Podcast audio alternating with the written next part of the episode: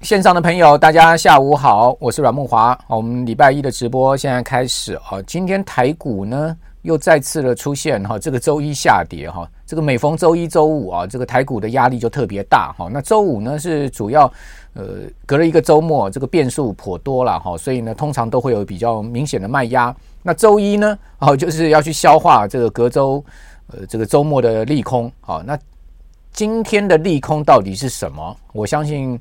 我们所有的线上朋友应该大家都知道哈，造成台股今天下跌的主要利空有几个。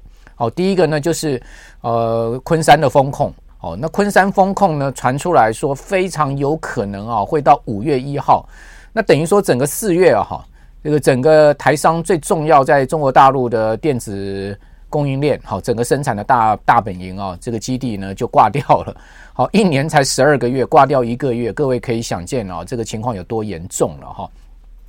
那大陆这次为了这个疫情啊清零啊，可以讲说是防疫做得滴水不漏了哈。看起来这个风控如果呢哦持续到五月一号的话哈，整个呃台商在深圳啊上千家厂商的供应链哦，那真的是会有很大的一个影响哈。那台商在昆山呢，最主要有四大的一个这个电子产业哈。第一个呢就瓶盖股哈，苹果供应链哈。第二个呢就电子代工。好，这种像是呃纬创啦，好这种呃所谓的电子代工业者，好，另外呢就是所谓的电子零组件业者，其中最重要就 PCB 了。好，那今天盘面上面哈重挫的啊，这都是这个相关的个股哈，或者相关的公司，包括像 PCB 的啊，这个大家呃关注的新兴，好这一家呢，哇，这个法人持股非常多的这个公司啊。哦，既然今天股价这个打到了这个下跌将近快八趴啊，这跌势非常的重啊，也很少看到新兴的股价可以出现这么样的重挫了。哦，这样子的一个下跌呢，完全就是因为反映啊，这个昆山风控非常有可能会拖到五月的这样的一个消息。好，另外一个呢就是光学，好像面板啊、友达在昆山也有厂哈，所以各位可以发现这四大的这个电子产业啊，其实就涵盖了这个几乎台股盘面上面一大半的股票了。那怪不得今天这个台股啊，整个杀声隆隆啊，最主要是杀这个科技股哈。好，第二个利空呢，就是费城半导体指数上周居然全周啊，好大跌了七点三趴。那各位都很清楚，这个费半指跟台股啊是有密切相关的，像台积电的 ADR 就是挂在这个费半指里面，是一个重要的成分股了。那费半指本波的下跌啊，其实呢，感觉起来似乎又要去破前低的味道了哈。那我等一下会给各位看一下这个线型走势图啊，大家可以发现哦，这个费半的跌势啊，在上周可以讲说是非常的猛烈了哈。好，那这是第二个利空，好，也就国际股市在美股的部分呢，好，又出现了一个这个回弹之后一个掉头往下哦，再出现一个下跌一个转折。那第三个利空呢，就是台币今天重贬哈，大家可以看到台币今天呃一早啊，这个开盘之后呢就持续贬值，而且贬破二十九块。哦，那这可以讲说是一个重大的关卡，居然在盘中这么轻易的就贬破了哈。那这也就使得大家想到说，哇，那这个外资法人的卖压，好，包括资金的外逃啊，恐怕是一个呃持续进行式之中了哈。那这个当然就加重台股的跌势了哈。所以呢，可以讲说今天呢，真的是利空造顶的一天哦。再加上本周美国又要公布 CPI 哈，那这个如果通膨又破表的话，哦。可想见，联准会升息的压力呢，又是相当的大。另外呢，这个礼拜开始，美国呢要进入到所谓的超级财报的发布期间了哈。那这礼拜呢，都是美国的大银行，像是大摩、小摩，像是花旗啊，哦，像是这个高盛啊，哈，他们都会公布财报。之后下个礼拜非常关键，就美国科技股了。好，那美国科技股的财报，我可以跟各位报告，肯定不会太好的。哦，因为毕竟去年啊，美国的这个整体上市公司啊，获利成长是五十四趴。哦，在这么高的基期之下，那各位可想见了，今年还能再增长多少呢？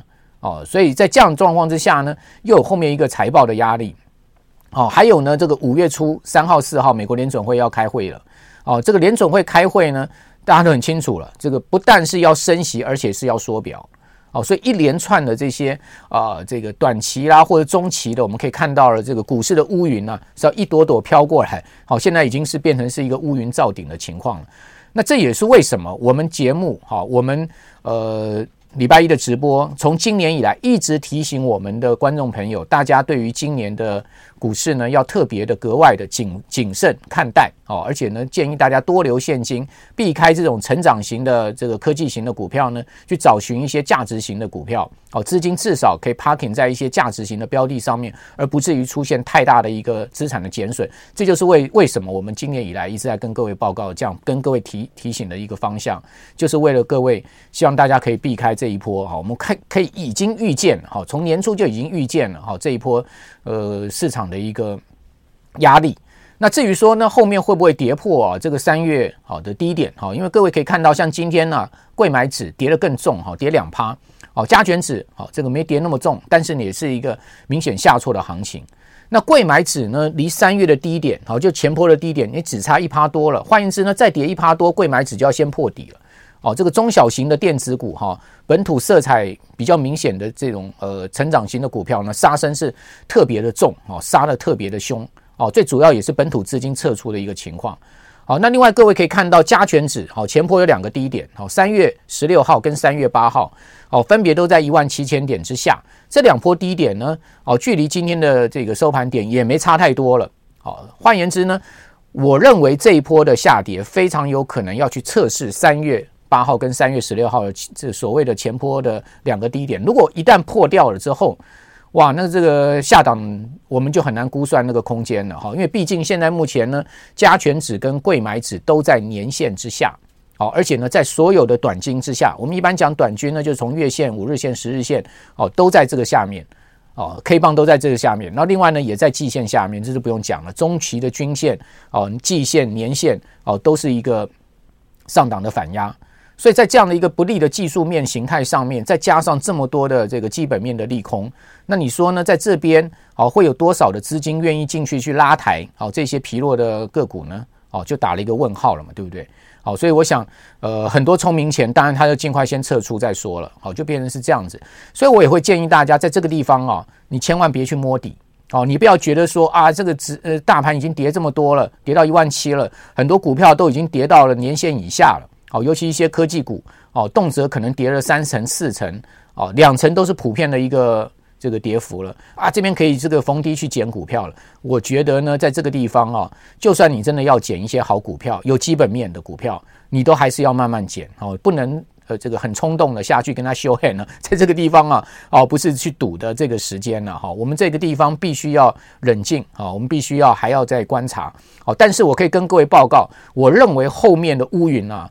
哦，肯定不少了。哦，这个整个现在目前的全世界的经济的问题才是大问题。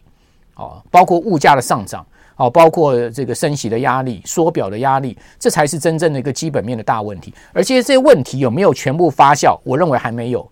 换言之，企业的财报都还没有告诉你最坏的状况来临了之前，你怎么知道说呢？底部在哪里？哦，我们都还没看到美国第一季企业财报了，对不对？更何况今年还有二季、三季、四季。那各位觉得第一季企业财报如果不好的话，第二季、第三季、第四季企业财报会好吗？哦，所以说这些都还没有 price in 哦，所以我要跟各位报告，你现在去摸底可能太早哈。我们来看一下，我先帮各位准备的这个几张图了哈。第一张图给各位看一下，这个是费城半导体指数的日 K 线图。大家没有发现呢？费半指啊，从今年一月的高点哈，也是历史的高点哦，四千零六十八点，一路下杀，好杀到这个三月的低点啊，三千零三十点。这一波下杀，费城半导体指数总共跌掉超过百分之二十。换言之呢，这个费城半导体的这个整体的指数呢，已经进入到所谓的熊市的区间了哈，在三月初的时候，那后来经过这一波的拉抬，各位看到三零三零那个后面一波的拉抬之后呢，哦，费城半导体指数呢拉过了这个季线的反压，哦，正当这个大家都说，哎呀，你看美股回回魂了，哦，这个过了季线了，哈，呃，看起来呢，这个空头已经结束了。哦，对不起，它出现了上一周非常猛烈的下杀。好，大家可以看到后面这一波压下来，它不但跌破季线，又跌破了月线，哦，一路的这个往下。现在目前的指数位置在三千一百二十点，就是上周五收盘的这个位置。哦，距离前波低点三千零三十点只差三趴了。也就是说呢，如果非常半导体指数再跌三趴，哦，就非常就就会跌破了这个前坡低点。那跌破前坡低点，那大家就知道说，那这个空头压力就更大了，是不是？就是说破底哦，不是一个好事情。我们一般在看这个多头市场，就是看它能不能不断的创新高；空头市场就是看它是不是不断的创新低嘛。好，所以创新低哦，绝对不是一个好事情。创新高哦，在金融市场、在股票上肯定是个好事情。好，所以我们就要唱。就主要就要看这个费城半导体指数哈，另外呢，纳斯达克指数呢，虽然没有像费半指那么疲弱，但是呢，它已经也在上周五跌破了月线哦。现在目前面临这个月线保卫战，所以最好是纳指啊，很快可以站回月线哦。那如果说很快能站回月线的话，也许美股还有一线希望。如果说呢，这个纳斯达克指数啊，伴随着费城半导体指数持续往下跌，哇，那这个压力就更大了哈。所以这是一个另外一个看点。还有呢，我们就找一些这个呃这个呃所谓的指标股啊来观察可能的方向。那费城半导体指数里面，我找了指标股很重要一档哦，就是超微哦，MD 哦，大家都知道 MD 啊哈，这是先前被市场吹捧啊，说它要挑战 Intel 啊，说它的晶片多厉害多厉害哦，这个台积电的好伙伴哦，对不对？大家可以看到 MD 这波股价跌得多凶啊！哦，MD 从这个去年的高点第四季哦，一百六十四块美金，居然呢在今年一口气杀破一百，从一百六十四块美金杀破一百，哦，是什么样大的一个杀盘力量可以让这档股票杀成这个样子？那杀破之后呢，它这个出现了几波反弹，但是各位有没有发现，它就是没有办法站上季线，好，它就是没有办法站稳季线。好，然后呢，最近又出现了一波的这个猛力下杀。好，那现在目前呃股价已经跌到一百零一块，距离前波低点九十九块已经只差一点点就要破了。也就是说，如果各位看到今天哦美国股市里面呢这个 MD 好超微的股价呢率先破底的话，哦，也就是它收盘跌破了九十九点三五，哦，就是前波的低点那个位置。那我可以跟各位报告，后面费城半导体指数。哦，破底的可能性就非常的高，因为它就是一档指标股。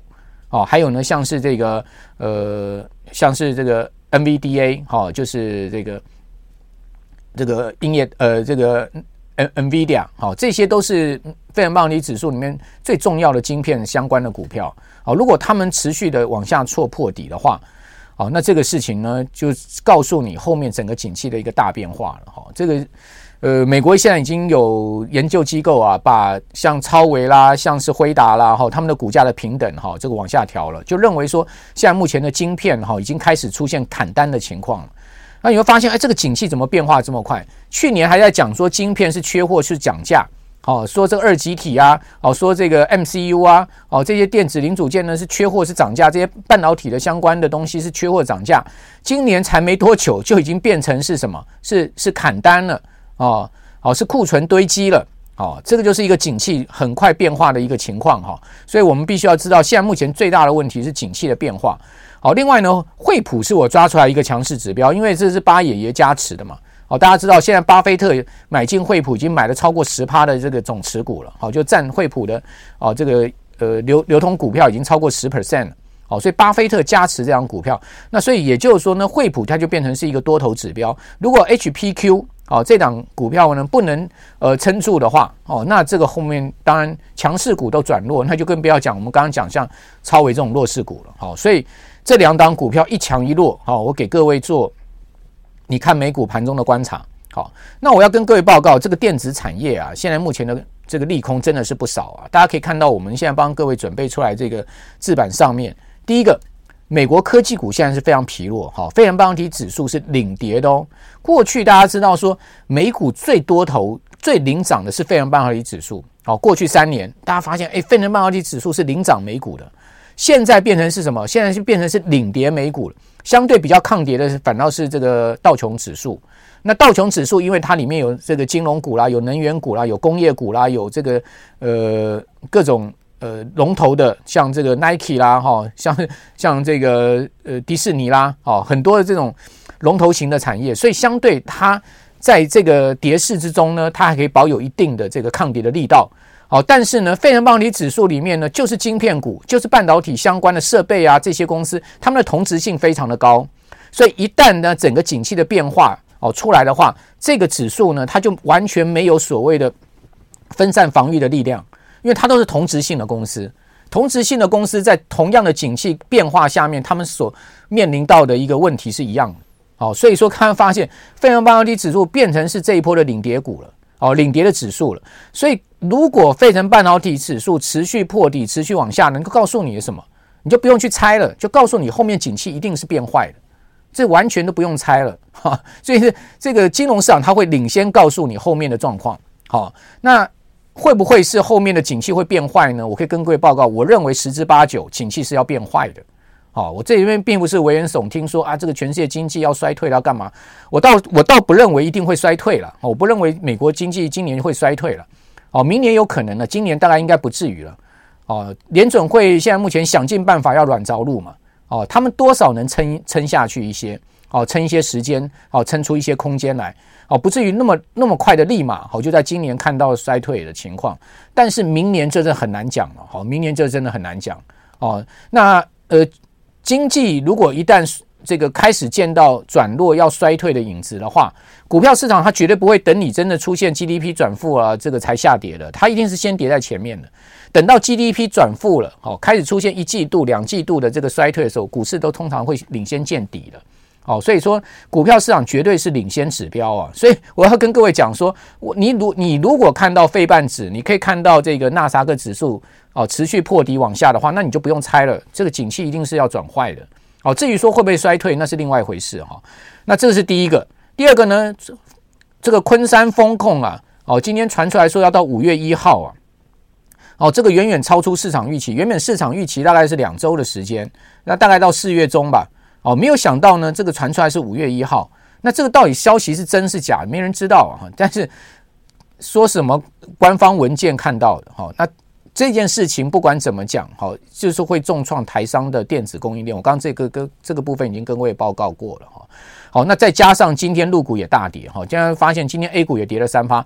好，其实今天下午公布出来的中国大陆的这个生产者物价指数，哇，那不得了，这破表，好，超出市场预期啊，好，所以呢，一方面现在目前消费疲弱，哈，这个风控情况之下，大家都知道消费一定减弱的，好，另外一方面呢，生产者的这个成本在上升，好，这不是只有中国大陆面临的问题，是全世界性面临的问题。好，台湾的厂商也面临这个问题，美国的厂商也会面临这个问题，全世界厂商都面临了这个生产成本大增的问题。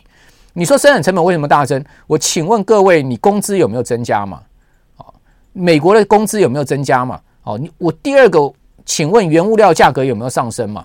请问能源的成本有没有上升嘛？请问资金的成本有没有上升嘛？啊，这些都是企业免不了的成本。如果这些成本一致性的往上升的话，就看你能不能把你的商品跟服务转嫁给下游的消费者。如果下游消费者不买单你的服务或是你的商品的话，那你的利润一定被压缩，或者说你的你的货物一定被堆积，或者说你的服务就就就服务不出去了。哦，餐厅没人上门了，对不对？就变成这样的一个状况了。那这样的景气肯定是变坏的嘛。哦，所以大家用这个合理的逻辑推演一下就很清楚。好，所以说现在目前全世界所有的这个制造业、服务业都面临同样的问题、同样的困境。哦，那这样子的一个呃问题跟困境，能不能在一时三刻得到解决呢？我认为很难。哦，我认为很难。哈，那另外呢，全是由央行，大家可以看到哈，还要升息。哦，美国联准会还要升息，为什么？因为通膨压力尾大不掉嘛。现在只有靠这个升息来来下通膨嘛，来遏制通膨嘛。哦，这个通膨压力大增，哦，科技产业的消费力一定受排挤。哦，这个什么意思？大家可以想到哈，这个当你没钱的时候啊，你要先吃饱啊，哦，才能穿暖啊。这这这个逻辑顺序是这样子，对不对？啊，那穿暖了才有钱买手机啊，买了手机呢才有钱呃，这个去看电影，去去外面吃馆子啊，是不是？就变成是这样子，就是说我们一般人就是所谓的基本需求、额外需求。基本需求是什么？柴米油盐酱醋茶嘛。也就是说呢，你每天生活一定要花的钱，没没花这个钱，你你的生活不下去了，这一个情况嘛，活不下去的这个情况。那什么叫做额外需求？额外需求就是奢侈、娱乐、享受。所以说呢，这一定是这样的优先顺序的。好，所以一旦这个通膨压力大增了，大家发现荷包越来越越越钱袋子越来越紧，荷包越来越越窄的时候呢，你就只能回到基本需求了，你的额外需求都要都要减掉了。那额外需求一减掉的话，很多奢侈品啦，好，或者是说这个消费品就没了，没生意了，好，就变成这样的一个状况，就会被排挤。好，现在全世界也面临这个问题。哦，那另外呢，就是基本金属这些原物料价格涨升，农产品化肥的价格涨升，哦，这个科技制造业的生产成本也上升，服务的成本也上升，好，所以所有的成本都在上升，哦，那就 看你能不能转嫁。好，那可以发现今天整个台股盘面上弱势的就是这些什么 PCB 啦、网通连接器啦、哦，车电散热模组啦、电子代工啦，哦，事实上昆山还不止这些电子供应链呢。昆山还有台商的食品产业，像鲜活果汁、干杯啊、新麦、德麦啊、富味香啊，都在昆山有厂了。还有造纸，像龙城、荆州哦，塑化化工呢，还有长兴啊、永济啊，哦，都在昆山哦。另外，这个钢铁滑轨有彰源、春日。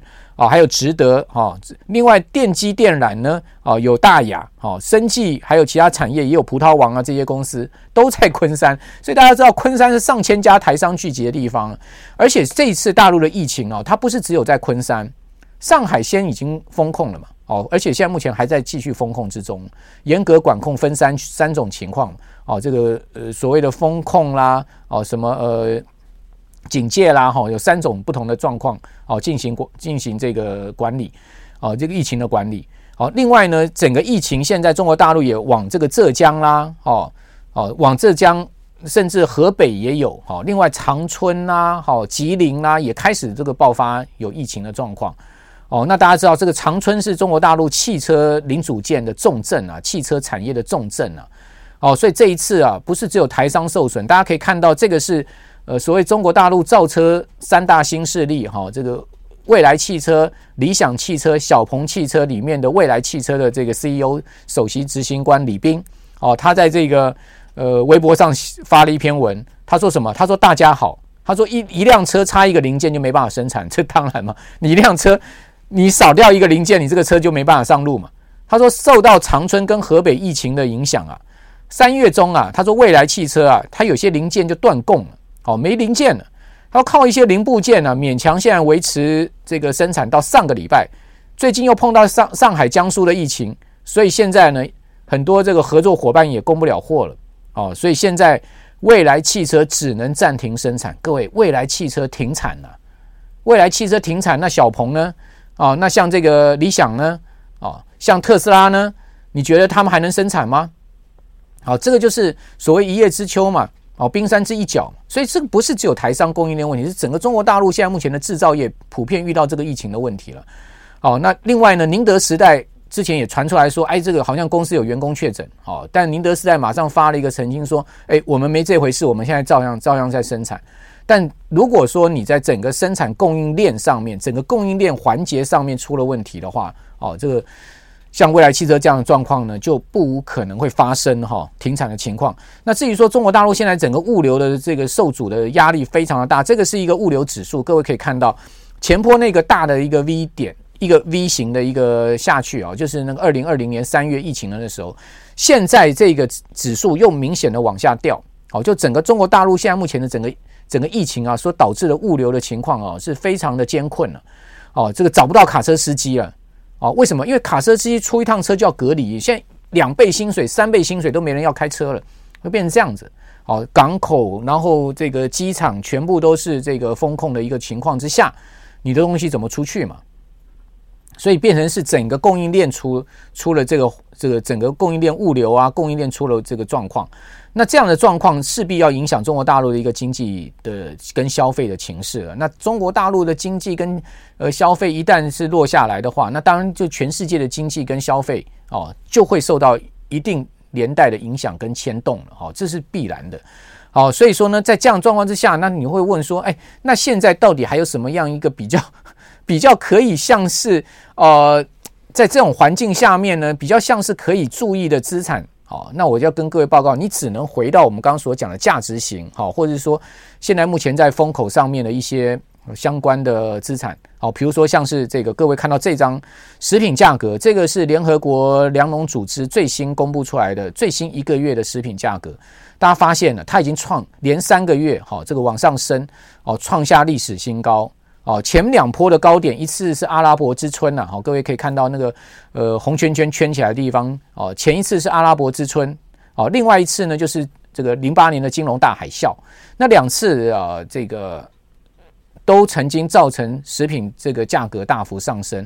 哦，当时都创下历史新高。这一次，哦，这个战争，乌俄战争呢，使得这一次，哦，这个食品价格再次创下历史新高。而且很夸张的是什么？大家可以看到，这个月比上升啊，达到百分之十二啊。也就是说呢，最新一个月三月的这个指数啊，居然比二月啊月增了十二趴，增了一成多。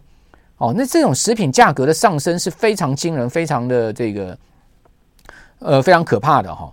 因为大家都知道，食品这种东西是基本需求啊，好，它不是这个额外需求，不是说你呃你你你不想要就可以没有的东西，它是必须要有的。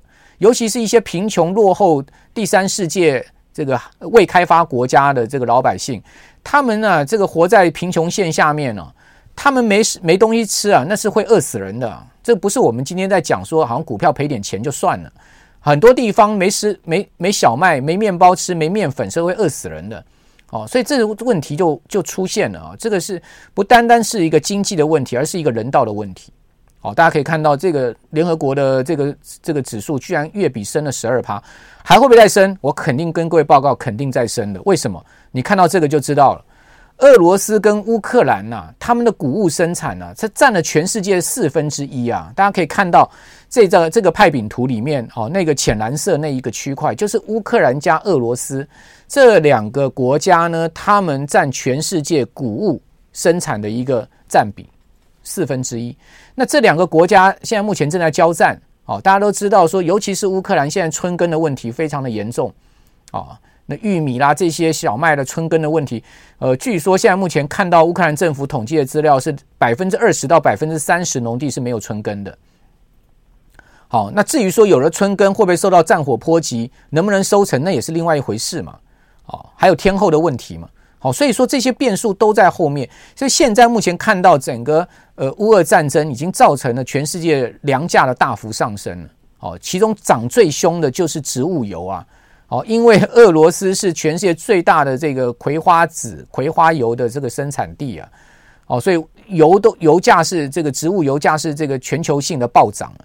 哦，那这个就是你可以看到现在目前的状况。好，那另外呢，各位可以看到肥料价格也大升，这个是这个阿莫尼亚是氨呐。好，氨气大家知道就是这个是氨是呃作为那个化肥生产很重要的一个原料，而阿莫尼亚这美国的一个报价呢是。创下了历史新高了，好，它是呃比这个今年初的时候哦，大概要高至少三倍了吧？哦，去年呃二零二零年的时候是两百块美金，现在已经到一千六了。还有呢，这个镍，好，我们刚刚看完了粮食价格，看完了阿摩尼亚，看看完氨，好，我们来看一下这个呃镍，好，他发现镍价大升，好，升到这个最高的时候，曾经曾经一顿升到过十万美金了哈，现在目前大概在四万五万这边。啊，那那另另外一条比较呃深的蓝色线呢，是它的库存，好，它的库存是创新低，价格大升，库存上去，这告诉你什么？它告诉你后面它其实是还要再涨的，哦，就是说这个基本金属的问题也是很严重，哦，这个供给的问题，哦，包括现在价格的问题，哦，整个可以讲说是环环相扣哈，还有呢，这个贵金属也是一样，大家可以看到像金价，哦，它跟美国的通货膨胀 CPI 之间的关系，向来是一个很紧密的关系。也就是说，只要美国的 CPI 通货膨胀持续上升的话，这个金价通常是要涨。好，贵金属价格通常是看好。大家至少从这个一九六八年到一九八二年这么长一段时间来，哦，这个金价，好，黄金的价格跟美国 CPI 它呈现一个绝对的正相关。好，你从这张图就可以看到了。好，所以说你说。资金会往哪里避？资金可能就只能往这些地方去避了，是不是？所以说现在全世界呢，资金都往这个区块在走。比如说，各位可以看到，我先前有跟各位介绍过这档 ETF，对不对？好，因为常看我们直播的人应该有知道 MOO。好，这档这个呃，这档泛艾克的农粮的相关的 ETF，最近它的股价创了新高了，好，来到一百零二块，呃，一百零七点八一美金啊。好，你可以看到它今年以来。美国股市怎么跌，它就是怎么涨啊！这个 MO，我记得之前有跟各位介绍过，另外也跟各位介绍过的四大粮商之一的 ADM，好，这个呃 Archer Daniels Midland，好，这家公司大家可以看到它的股价呢，最近也在上周五也是创下新高了，到九十六块美金了。哦，另外再看一下 IPI 这家是我今天第一次跟各位介绍啊，就是 Potash，Potash 是全世界很大的一个钾肥的这个钾盐的生产商，好，它是在美国丹佛。哦科罗拉多州的丹佛，哦，丹佛市，哦，总公司在那个地方，它是一个非常大的钾盐，但全世界数一数二大的钾盐吧，哦，除了加这个加拿大以外，就是美国，好，大家看到它的这个股价最近就是用飙的，哦，飙到一百零九点八四美金，哦，这个去年的时候它才二十几二十几块美金的，不到三十块，哦，这个 IPI，哦，另外呢，各位看到这一家这个 Mosak 也是很有名的哈，这个做肥料，它是磷肥啊。哦，大家知道这个一般肥料，我们讲三元酸元素就氮磷钾嘛。哦，它是磷肥的这个主要的这个供应商。哦，磷肥还有钾肥。哦，呃，钾肥它应该有一点。哦，这个磷肥它是最主要。好，大家可以看 Mossack 它股价也是创新高，好到七十四块美金。所以你有没有发现美国股市怎么跌？这些这些呃农粮概念的、化肥概念的啦，哈，这个呃。